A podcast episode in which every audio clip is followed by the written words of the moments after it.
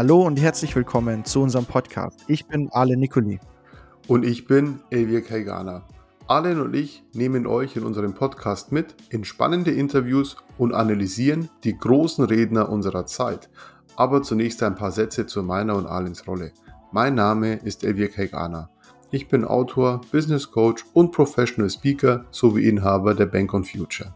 Hier helfen wir lokalen Banken und Finanzdienstleistern gezielt zu wachsen, in den Bereichen, in denen Wachstum sinnvoll ist und gleichzeitig Kunden und Mitarbeiter intensiver an sich zu binden. Allen, wer bist du? Danke dir, Elvier. Ich bin Geschäftsführer der Agentur Nicoli Presentations und wir sind spezialisiert, wenn es um die Gestaltung überzeugender Firmenpräsentationen geht. Zudem trainiere ich als zertifizierter Professional Speaker die Vortragenden für die Online- und Offline-Bühne dieser Welt. Und als Speaker und angehender Psychotherapeut beschäftige ich mich intensiv mit dem Thema Angst und wie wir sie für uns nutzen können. Und ich würde sagen, Elvier, wir starten mit der heutigen Episode. Herzlich willkommen, liebe Zuhörer. Heute wieder zu einer Podcast-Folge von Meisterlich Kommunizieren mit Ale Nicoli und Elvier Kaigana. Ich bin sehr, sehr erfreut. Heute geht's wieder mit einem Interviewgast weiter. Und äh, viele Anfragen uns, haben uns erreicht, wieso interviewt ihr denn nur Frauen? Aber äh, mit dem, mit diesem Vorurteil wollen wir aufhören. Heute der erste Mann im Interview. Ne? Und für ihn steht Kommunikation auch, also wir fragen ihn mal, wie wichtig Kommunikation für ihn äh, ist, aber ich kann mir vorstellen, dass das doch einen sehr, sehr hohen Stellenwert hat. Daniel Fitzke, heute unser Gast. Wir haben Daniel im Zuge der GSA Academy kennengelernt und äh, für mich ein sehr, sehr interessanter Gesprächspartner und wir haben auch das öftere Mal telefoniert und die Telefonate äh, gingen dann doch immer länger, weil wir immer uns so, so viel zu erzählen hatten. Ich fand das immer sehr, sehr nett und sehr, sehr informativ und von daher herzlich willkommen, Daniel Fitzke. Ja, Dankeschön. Hallo Allen, hallo Elvia, ihr Meister der Kommunikation. Schön, dass ich hier sein darf, als der, wie ich jetzt gerade erfahren habe, ähm, Quotenmann oder der erste unter bist, vielen, die noch kommen erste, dürfen. Du bist der erste Mann. Du, du ebnest sozusagen, du ebnest sozusagen den Weg für die alle anderen. Okay, nicht der dritte Mann, der erste Mann. Ja. Du bist unser erster Mann, genau. Gut, Männer. Daniel, ähm, Einmal zur Einladung. Ich würde sagen, du darfst dich sehr gerne äh, vorstellen für alle Zuhörer und Zuhörerinnen, die dich noch nicht kennen. Wer bist du und was machst du und vor allem, was sind deine Lieblingstiere? Lieblingstiere, okay. Also fange ich mal damit an. Ich bin Daniel, wie ihr schon gesagt habt. Äh, Daniel Fitzke. Ich helfe Unternehmerinnen und Unternehmern dabei, ihre Kommunikation zu verbessern, damit sie erfolgreicher am Markt werden, widerstandsfähiger gegen Krisen, die besten Fachkräfte gewinnen, äh, Employer Branding, Arbeitgeberkommunikation, Arbeitgebermarke aufbauen, immer wichtiger heutzutage. Und ja, Haustiere habe ich hoffentlich keine, ist mir jedenfalls nicht bekannt. Als Kind hatte ich viele. Mittlerweile muss ich sagen, ja, Haustiere würden bei mir wahrscheinlich äh, kläglich verhungern oder verdursten, weil ich doch immer recht viel unterwegs bin, so, so verschiedene Lebensmittelpunkte habe und da passt ein Haustier im Moment nicht ganz ins Lebenskonzept. Ähm, ja, aber. Gibt's, gibt's ein Lieblingstier, das du hast? Ein Lieblingstier. Ein Lieblingstier. Hm. Sagt viel über deinen Charakter aus, ja? Sagt viel über meinen Charakter aus. Ja, also ich, ich wahrscheinlich will ich gerne mal die Wale sehen, ne? Also so, so hm, alles, was so schön. überhaupt im Wasser schwimmt und äh, sich da tummelt, finde ich ganz spannend, aber äh, ich lebe ja im, im Sauerland, hier gibt's auch Schafe und Alpakas und Kühe und sowas. Also insofern habe ich auch regelmäßig. Hm? Ist ein sehr guter Kontrast. Ja, ja. Zu den, den Wahlen. Ja, also wahrscheinlich ist es schwer, äh, äh, diese unterschiedlichen Spezies mal gleichzeitig anzutreffen. Ja, und äh, ich hatte früher also auch mal ein Aquarium und Fische fand ich immer ganz faszinierend. Die reden auch nicht so viel. Und äh, ja, aber wie gesagt, im Moment passt es einfach nicht zur Lebensweise. Und ich finde das aber auch immer so schrecklich, wenn dann so ein Tier irgendwann stirbt. Also dann äh, Das, das, das finde ich immer sehr belastend. Das will ich mir auch eigentlich gar nicht mehr antun. So. Ja. Du hast ja vorhin erwähnt, dass du ziemlich viel unterwegs bist ähm, und äh, bei deinen Kunden und bei deinen Vorträgen beziehungsweise deinen Workshops unterwegs bist. Und was machst du da genau? Wie ähm, bereicherst du deine Kunden? Okay, also bei mir dreht sich alles um gute Kommunikation und die, die Tätigkeitsfelder sind relativ vielfältig. Also es ist kein Bauchladen, es hat schon, schon ein klares Zentrum, um das alles kreist, aber ich mache wirklich interne Kommunikation, externe Kommunikation. Äh, bei den Kunden mache ich sehr gerne dass ich sie eher selber befähige, als ihnen die ganze Arbeit abzunehmen. Also es gibt ja so dieses klassische Geschäft der Kommunikationsagentur, die sagt, gib mir Budget und ich liefere dir Ergebnisse.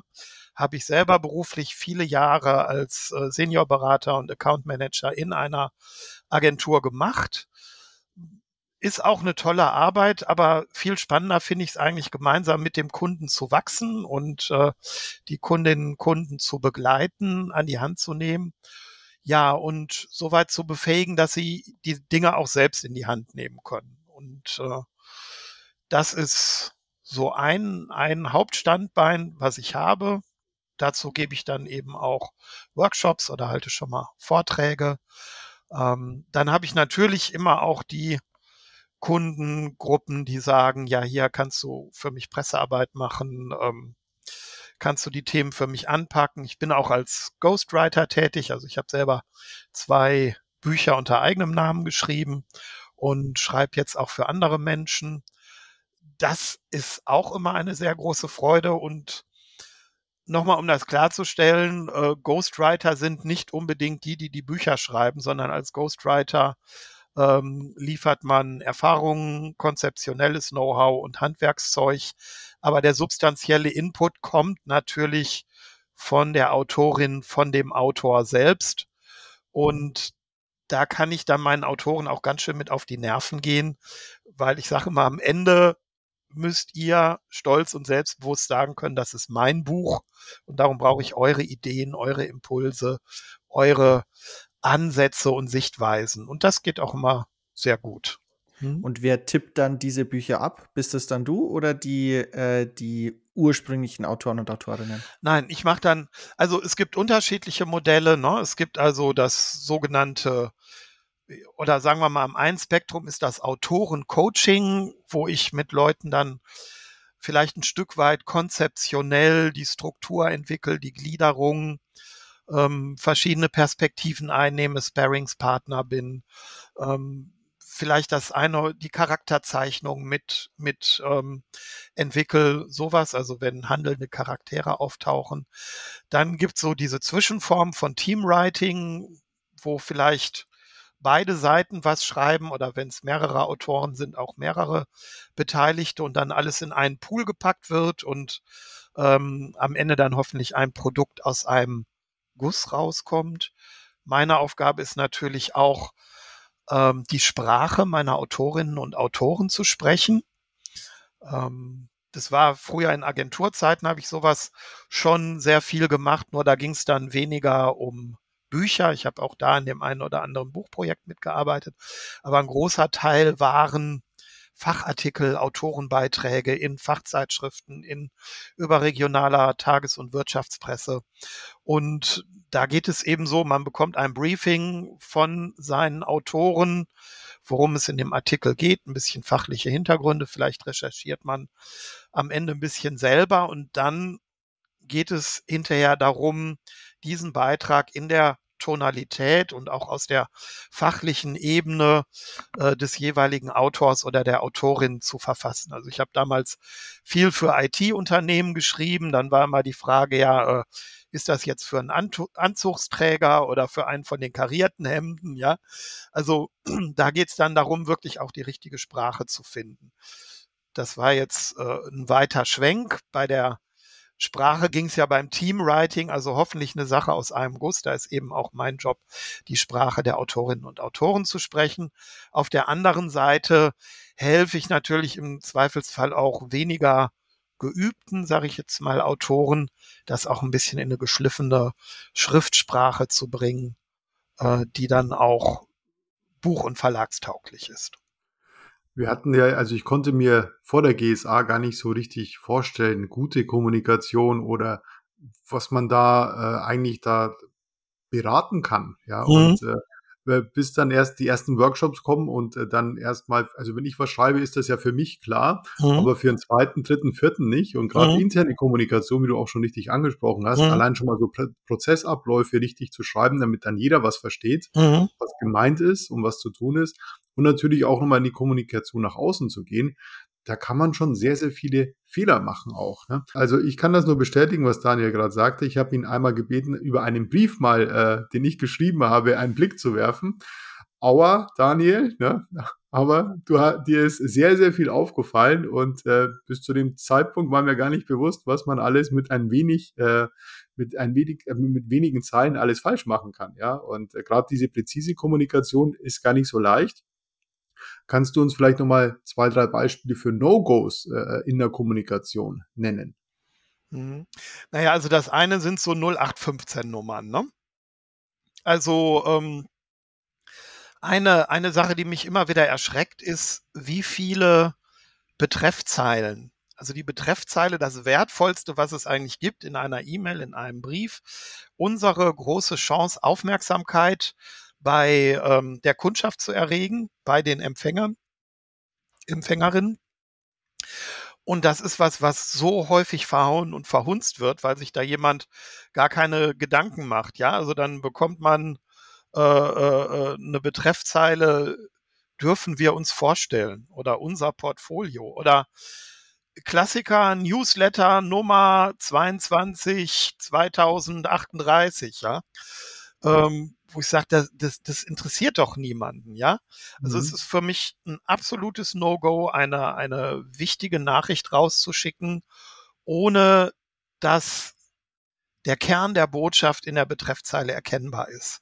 Ist auch, du hast die interne Kommunikation erwähnt, ganz oft was. Also, wenn du in einem größeren Unternehmen arbeitest, du bekommst so viele interne Mails am Tag und anders als Kundenmails liest du die vielleicht nicht sofort, es sei denn, sie kommen vom Vorstand.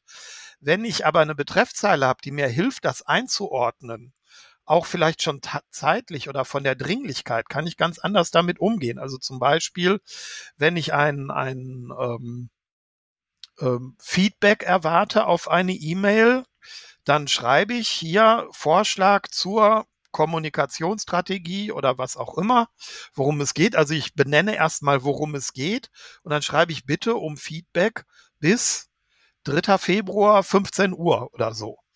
Ähm, was leider allzu oft passiert ist, dass da irgendwie steht, unser Gespräch oder unser Meeting. Und dann kommt eine lange Mail und im siebten Absatz steht, äh, bitte gib mir Feedback bis zum 3. Februar. Bis dahin habe ich die Mail vielleicht noch gar nicht gelesen, mhm. weil ich ihre Bedeutung nicht erkannt habe. Also das ist ein Thema, wo ich denke, gerade in, in einem Arbeitsalltag, wie er bei uns allen ist, bitte Leute, macht euch doch die Mühe, ähm, eine vernünftige sprechende Betreffzeile zu formulieren, damit euer Gegenüber das auch entweder einordnen kann oder auch, wenn ich sie in irgendeiner Form aktivieren will, aufmerksam machen will, begeistern will, packt da äh, ein, ein aktivierendes Element ein, damit die Mail auch wirklich geöffnet und gelesen wird. Was hältst du von Emojis im Betreff? Weil da habe ja. ich inzwischen auch ganz viele E-Mails bekommen, ähm, in denen vorne und hinten Emojis drauf sind, Raketen mhm. und keine mhm. Ahnung. Und was hältst du von diesen Elementen? Gut, erstmal geht es gar nicht darum, was ich davon halte. Also äh, es geht nicht um Geschmack, es geht darum, was funktioniert, was kommt an und das hängt wahrscheinlich sehr stark von der Zielgruppe ab. Also ich brauche die Emojis nicht. Ich bin sogar im Moment dabei, mir im WhatsApp-Verkehr die Emojis ein bisschen abzutrainieren, mhm. weil ich mhm. merke, wie irrsinnig viel Zeit dafür drauf geht, dann das richtige, schöne und treffende Emoji zu finden. ähm, das, das kann natürlich schon mal eine Aussage unterstreichen, betonen, nett machen, ein bisschen Gefühl reinbringen. Aber es geht auch unheimlich viel Zeit dafür drauf. So, das ist jetzt mein persönliches Ding, hat aber auch damit zu tun, dass ich kein besonders visueller Mensch bin. Das heißt, mir reicht die reine Textnachricht eigentlich. Das ist bei visuell orientierten Menschen schon mal anders. Äh, in einer E-Mail ja, natürlich, diese, diese Kommunikation mit dem Smartphone prägt natürlich auch immer mehr unsere, unsere, ja, bei einer E-Mail muss man ja auch schon sagen, klassischen Kommunikationsmedien. Äh, es ist ja jetzt wirklich auch keine neue Technologie mehr. Es wird auch ja immer mehr über mobile Endgeräte geschrieben, wo die Emojis sowieso viel lockerer sitzen. Ich würde es aber trotzdem auch immer stark von den empfangenden Personen abhängig machen. Ähm, also wenn ich, wenn ich weiß, ich texte jetzt mit einer Person, die sehr emotional ist und die sehr stark auf Emojis reagiert, deren Aufmerksamkeit ich vielleicht dadurch auch bekomme oder die sich einfach mehr wertgeschätzt fühlt, dann würde ich mir eher schon mal die Mühe machen, ähm, wenn es darum geht, dass ich mich über irgendwelche nüchternen technischen Themen mit einer Ingenieurin oder einem Ingenieur austausche, dann würde ich dann schon mal eher auf die Emojis verzichten. Also persönlich versuche ich sie in einer E-Mail zu vermeiden, aber ähm, ich denke, das wird auch immer mehr Einzug halten und es ist dann stark situations- und personenabhängig. Also ich stimme dir da tatsächlich zu, dass es mit Sicherheit ähm, Zielgruppen äh, spezifisch ist. Ich denke, ich würde das auch nicht nutzen, aber ähm, ich kann mir sehr gut vorstellen, dass es den oder die äh, ein oder anderen gibt, die äh, tatsächlich solche Emojis nutzen sollten sogar, um dann ihre Zielgruppe dann auch zu, ähm, zu, zu erreichen. Mhm. Ja, genau. Also insbesondere, wenn ich jetzt auch mit jungen Leuten kommuniziere, wenn ich vielleicht Ausbildungsleiter in einem äh, Unternehmen bin und meine neue Azubi-Generation aufnehme, die mit dem Smartphone in der Hand zur Welt gekommen ist, äh, denen mache ich es sicher leichter, sich wohlzufühlen, ähm, wenn da auch mal das eine oder andere Smiley zwinkert oder ein Herzchen oder ein Daumen hoch äh, erscheint, ja finde es aber gerade interessant, was du gesagt hattest mit der Betreffzeile. Kurze Anekdote von mir. In meinem ersten Leben im Portfolio-Management hatten wir halt ewig viele E-Mails bekommen und du konntest dann gar nicht mehr einordnen, was ist wichtig und mhm. was nicht. Und dann haben wir gesagt, drei A's, wenn in der Betreffzeile drei A's sind, dann muss das jetzt binnen einer Stunde bearbeitet mhm. und gelesen werden. Ne? Mhm. Zwei A's war dann eben im Laufe des Tages. Ne? Mhm. Ein A war dann schon gar nicht mehr und äh, auf einmal wurden dann alle Betreffzahlen immer mehr A's. Ja. Und tatsächlich hat der Chef dann einmal, ne, also irgendwie alle E-Mails waren dann mit drei A's mhm. vorne weg und, mhm. äh, und dann hat der Chef mit einer E-Mail den ganzen, äh, das ganze Portfolio-Management lahmgelegt, indem er eine E-Mail geschrieben hat mit fünf A's. Und jeder, was heißt das jetzt? Fünf A's, das muss ja super dringend sein. Wir mhm. können gar nicht mehr arbeiten. Wir müssen erst herausfinden, was, was möchte der mhm. denn jetzt von uns? Mit fünf A's eine E-Mail äh, im Betreff zu, also von daher interne Kommunikation. Ja, da braucht man Hilfe und Unterstützung, ja. Ist dann sowas, wo Regeln sich ad absurdum führen. Ne? Genau. Ja. ja ich habe zum Beispiel auch mal, also das ist ja genau so eine Sache, diese Unsitte mit den Ausrufungszeichen. Ne? Also es gibt ja drei Satzzeichen, das Komma, das Satzteile trennt oder auf irgendeine Weise auch wieder verbindet. Ähm, den Punkt, der einen Satz beendet und das Ausrufungszeichen äh, das letzten Endes besagt, diese Aussage wird jetzt betont. Und dafür reicht das Ausrufungszeichen. Und die wird jetzt nicht mehr betont, indem ich da zwei oder drei oder fünf setze. Das ist so eine Unsitte, die sich in den letzten Jahren unserer Aufmerksamkeitsökonomie äh, eingeschlichen hat. Also man braucht möglichst viele Ausrufungszeichen. Rein grammatikalisch habe ich meine Aussage schon betont, indem ich eins gesetzt habe und der Rest ist schon wieder letzten Endes unökonomisch und äh, mich nervt's. Ähm, ja, umso wichtiger ist, ich sag mal, solche Regeln sind ja nur der Versuch, ähm, etwas zu erklären, was scheinbar nicht selbsterklärend ist. Wenn die Betreffzeile selbsterklärend ist und die Dringlichkeit, die Bedeutung aus der Zeile hervorgeht, dann brauche ich auch keine A's zu setzen, dann brauche ich auch keine Priorität hochzusetzen. Es gibt ja auch diese Kandidaten, die jede Mail mit Priorität hoch verschicken Und äh, wenn ich von jemandem, mit dem ich keine freundschaftliche oder Geschäftsbeziehung, eine Mail bekomme mit Priorität hoch, dann ähm, wird die direkt gelöscht. Da sage ich, äh, was, was will mich da jemand anschreien und meine Aufmerksamkeit haben? Sollen sie mal lieber mit Argumenten kommen als mit Ausrufungszeichen. Ne? Ich hatte tatsächlich mal eine Mail von einem Kunden bekommen, ähm, der, äh, der in, nach jedem Satz, ausnahmslos nach jedem Satz ein Ausrufezeichen gesetzt hat. Und dann habe ich ihn angerufen und habe so gefragt, ähm, entschuldigen mhm. Sie, Herr XY, ähm, stimmt irgendwas nicht? Ist das Ergebnis nicht gut? Und er so, doch, doch, doch, war super. Mhm. Und dann habe ich ihn auf die E-Mail angesprochen, der so, ja, das mache ich schon immer so. und äh, das ist das äh, gute Zeit, also das ist, äh, da, damit möchte ich auf das zurückkommen, was du vorhin gesagt hast, diese drei Satzzeichen. Mhm. Wenn man mhm. auf einmal ein Ausrufezeichen, das für eine bestimmte Bedeutung gedacht ist, mhm. ähm, ständig einsetzt, verliert es auf einmal äh, ja, genau. eine Bedeutung für manche Leute. Genau. Ja, äh, ich habe sogar viele Jahre in einem Unternehmen gearbeitet, wo wir uns selber die Policy gegeben haben, wir verwenden überhaupt keine Ausrufungszeichen. Mhm. Und dann gibt es natürlich immer die Ausnahme von der Regel. Also wenn dann mal ein Ausrufungszeichen verwendet wurde, dann hatte das besonderes Gewicht. Aber in der Regel war jeder Satz, den wir formuliert haben, eine Aussage, die für sich stehen konnte und wo letzten Endes auch die, die Empfänger, die Lesenden für sich entscheiden konnten, wie wichtig ist das. Ne? Also wenn, wenn du Botschaften richtig formulierst, dann passiert ja was im Kopf der Leute, die es empfangen und lesen und die können es dann selber einordnen. Ich muss dann nicht noch mit einem Ausrufungszeichen oder mehreren Ausrufungszeichen ähm, quasi eine Bedienungsanleitung mitliefern, was jetzt wichtig ist oder was nicht. Ich kann äh, natürlich durch Anfettungen im Text eine gewisse Informationsführung herstellen und nochmal die wichtigen Sachverhalte herausstellen. Aber dafür brauche ich kein Ausrufungszeichen. Ja, und klar, in dem Moment, wo ich das Ausrufungszeichen nach jedem Satz mache, da kann die Message ja am Ende nur sein, ich bin wichtig und alles andere ist egal weil ähm, macht eh keinen Unterschied mehr. Ne? Ich, ich wollte es gerade sagen, ich glaube, das hat auch viel mit der Persönlichkeitsstruktur äh, zu tun, wie mhm. du schreibst. Also ich hatte da, ich musste auch gerade schmunzeln, wie du es erzählt hast, Arländer. Ich hatte auch mal einen, einen äh, Kollegen, der hatte Hallo, Ausrufezeichen. Ich denke mir, okay, was ist los? Wenn mhm. du dann mhm. schon so den ersten Satz anfängst, da denkst du, und äh, aber naja, ähm, vielleicht nochmal eine ganz äh, andere Frage. Wie kommunizierst du denn am liebsten, Daniel? Wie kommuniziere ich am liebsten? Also bei mir läuft, ähm, also am allerliebsten habe ich natürlich das persönliche Gespräch, ja. Ähm, Sage ich ganz klar, ich tausche mich gerne mit Menschen aus.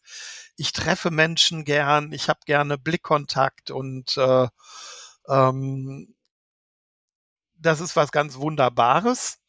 Äh, es ist, macht natürlich nur noch einen, einen ganz kleinen Teil mit unserer unserer Kommunikation aus. Wir sind irre vernetzt, wir haben wahnsinnig viele Kontakte und dann ist es auch situativ sehr unterschiedlich. Also ähm, ich, äh, ich texte gerne, also hm, ich sag mal, eine, eine WhatsApp oder, oder sonst äh, irgendwie was aus einem Messenger-System ermöglicht es mir, meine Sachen zeitlich zu steuern und ähm, Sachen vielleicht auch am Stück abzuarbeiten. Da ist die Kommunikation per WhatsApp dann wesentlich schlanker und leichtfüßiger, als wenn man das vielleicht alles so bei E-Mails macht. Ich nutze dann auch sehr gerne äh, WhatsApp Web, dass ich oder oder die App am äh, unter Windows, dass ich dann eben schnell über die Tastatur was schreiben kann, reagieren kann. Äh, ich habe einige Menschen, mit denen ich viel auch per Sprachnachricht kommuniziere. Äh, da sind dann auch welche bei, die sprechen dann ganze Hörbücher auf. Äh, das, das ist einerseits, das kann man schön mal von unterwegs machen. Andererseits ist es dann schon mal ein bisschen schwierig, wenn ich jetzt äh, aus einer halben Stunde Sprachnachricht das Wesentliche irgendwie nachhalten und äh, mir merken und darauf reagieren will. Nicht immer ganz einfach. Ähm, ich finde die Möglichkeit, Videoschalten zu machen, ganz fantastisch. Und ich sag mal, im Kundenkontakt kommt es für mich tatsächlich immer darauf an, wie kommunizieren die Kunden am liebsten, die Kundin oder der Kunde. Das kann sehr unterschiedlich sein. Ich habe total verschiedene Spielarten mit Kunden. Also da gibt's die klassischen Te Telefonierer, die auch gerne mal ein bisschen plaudern, wo man auch einfach mal das Gespräch braucht für die Beziehungsebene. Dann gibt's eben die Leute, die eher per Sprachnachricht äh, kommunizieren. Dann gibt's welche, die werden am liebsten in Ruhe gelassen und brauchen nur das gute Gefühl, dass was läuft. Also liefere ich denen zwischendurch mal ähm, ein Ergebnis oder ein Sachstand auf dem Kanal, den sie bevorzugen. Ja, und dann setzt man sich vielleicht einmal im Monat, einmal im Quartal oder so ähm, online oder auch ganz persönlich zusammen und sich dann mal ausführlicher auszutauschen. Das hört sich fast an wie ein Kommunikationschamäleon. Also du passt dich ja mit den Kommunikationskanälen äh, richtig den Kunden an und der Art und Weise, wie jetzt eben die Dringlichkeit ist, wie du das jetzt gerade erzählt hast. Ähm, mhm. Verstehe ich das richtig? Ja, und das sehe ich, also ich bin ja als Kommunikationsberater, bin ich ja Dienstleister. Und es gibt tatsächlich auch Agenturen, die sagen, naja, der Kunde muss meine Sprache verstehen, der Kunde muss wissen, äh, was er bestellt, wenn er äh, ein bestimmtes, einen bestimmten Begriff verwendet. Also Imagefilm ist so ein Begriff. Viele Agenturen oder, oder ähm, Dienstleister verstehen da was ganz anderes drunter. Also was für den einen Imagefilm ist, ist für den anderen eher ein Unternehmensporträt oder so. Weiß der Geier, da gibt's sophisticated Words für.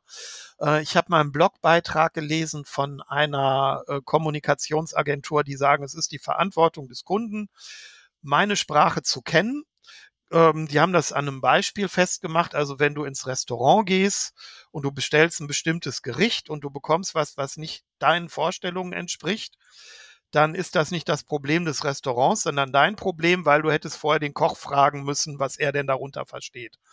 Da sage ich, das ist Bullshit. Ich muss als Dienstleister verstehen, wie tickt der Kunde, die Kundin, welche Sprache sprechen die, welche Erwartungen haben die. Wenn ich die nicht kenne, muss ich die Erwartungen abfragen und dann kann ich sagen, so, ihr habt jetzt gerade Gericht XY bestellt, ich bin mir aber gar nicht so ganz sicher, ob es das ist, was ihr wirklich haben wollt. Und dann ist es meine Verantwortung, ins Gespräch zu gehen. Also du hast ja immer dieses Thema ähm, Sender, Empfänger und die vier Seiten einer Nachricht.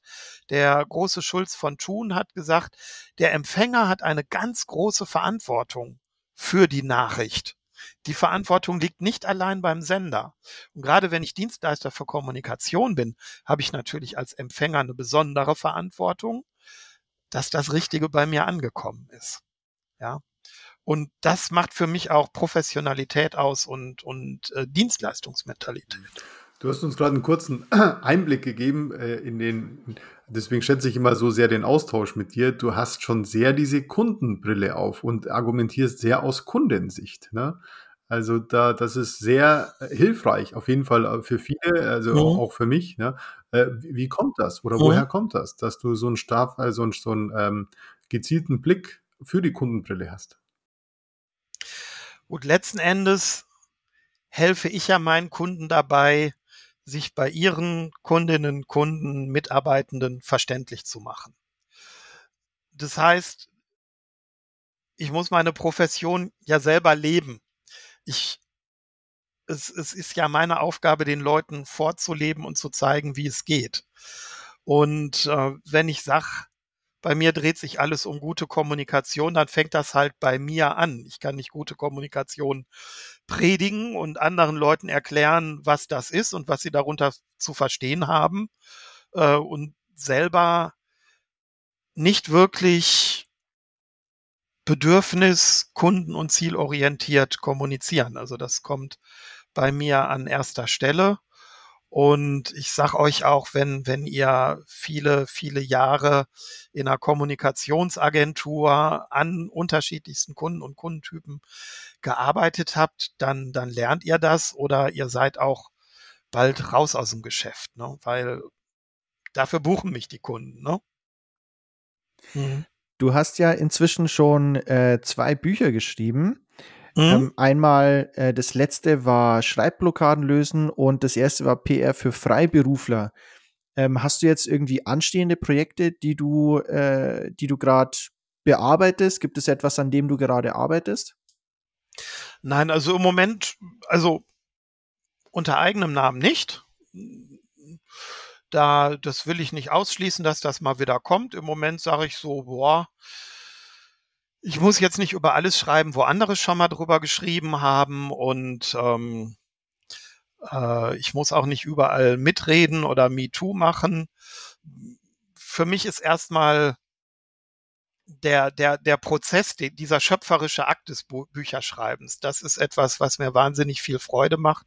Und ob ich das jetzt für mich selber mache oder äh, als Begleiter von anderen, die in diesem Prozess sind, das ist erstmal gar nicht so wichtig. Das Schreibblockadenbuch war übrigens das erste und äh, das aktuellere ist das PR für Freiberufler.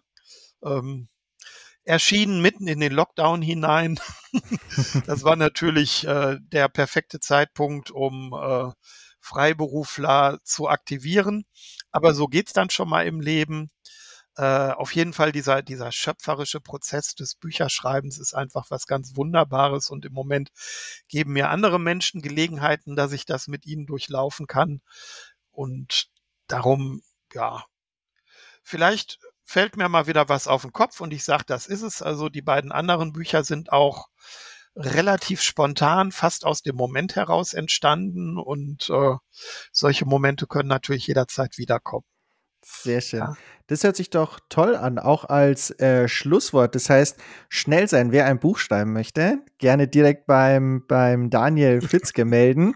Ähm, der mhm. unterstützt mit Tipps und Tricks, was das angeht. Ähm, an dieser Stelle, Daniel, herzlichen Dank, Danke, dass du heute dabei warst. Ähm, Elbi und ich, äh, also ich kann jetzt für mich reden, ich hatte auf jeden Fall Spaß und äh, es war lehrreich, also die ganzen Informationen, die du hier mit uns geteilt hast.